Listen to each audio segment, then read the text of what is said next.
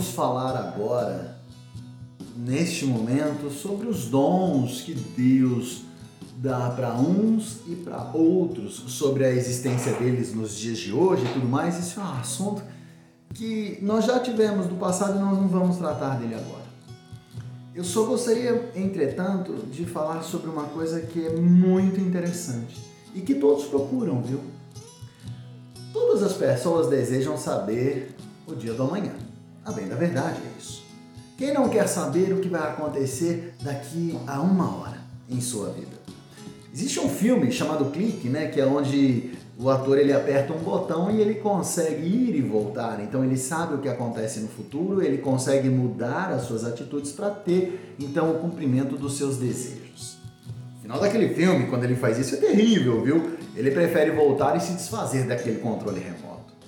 O nome desse filme, Clique, então mostra uma coisa interessante. Saber do futuro de forma equivocada traz inúmeros problemas. E assim é na nossa vida.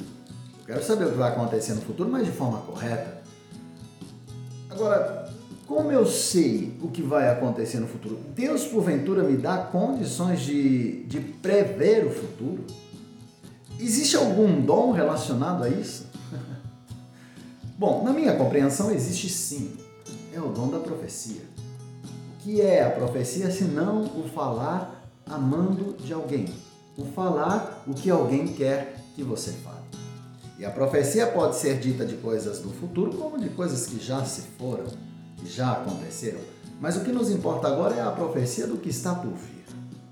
Então é possível sim existir a mensuração, a identificação da manhã através da vontade de Deus. E isso pelo dom da profecia. Agora, o que é profetizar? E será que este dom da profecia realmente é importante aos olhos de Deus? Olha só, quero compartilhar um versículo com você. Primeira carta que Paulo escreveu para aqueles que moravam na cidade de Corinto, no capítulo 14, versículo 1. Diz assim: Segui o amor e procurai, com zelo, os dons espirituais, mas principalmente que profetizeis. Então, ele fala que eu deveria procurar os dons, mas que eu devo caminhar com amor, mas com zelo procurar este crescimento nos dons de Deus. E que em todos eles a profecia era superior.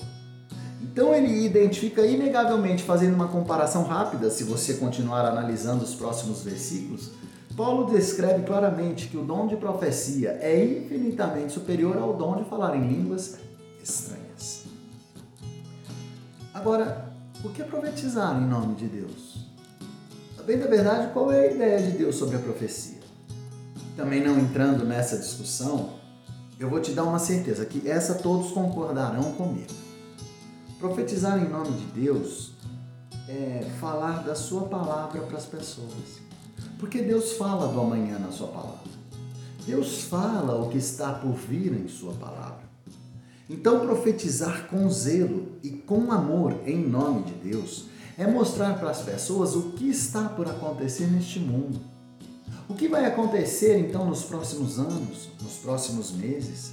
Encontrará a terra uma pacificação ou passará ela por momentos terríveis de grandes dores e traumas?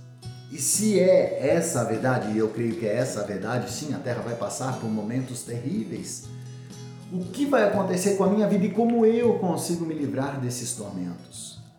Porque a palavra de Deus também traz essa resposta. Porque aquele que aceitar Jesus como seu Senhor e Salvador terá em recompensa a vida eterna. E mais, não passará pelas grandes dores que este mundo passará. Então, meu irmão, profetizar sim é um dom de Deus que existe nos dias de hoje. Profetizar significa falar da vontade de Deus na vida de cada um, mostrando para cada um o que Deus descreveu para o amanhã. Essa é uma profecia que inegavelmente dará certo. Será resultante de uma verdade absoluta. Então, eu não tenho dúvidas que eu posso sim profetizar na tua vida. Eu posso sim declarar o que vai acontecer com você no dia do amanhã. E eu farei. Eu declaro, amando de Deus, que se você tiver Jesus Cristo como seu Senhor e Salvador, você não sofrerá a morte, mas terá a vida eterna. Declaro mais, que se você caminhar com Jesus Cristo, você não passará pelas grandes dores que este mundo vai passar. Eu declaro na tua vida, por conta desta tua fé em Cristo, que você é vitorioso. Creia e viva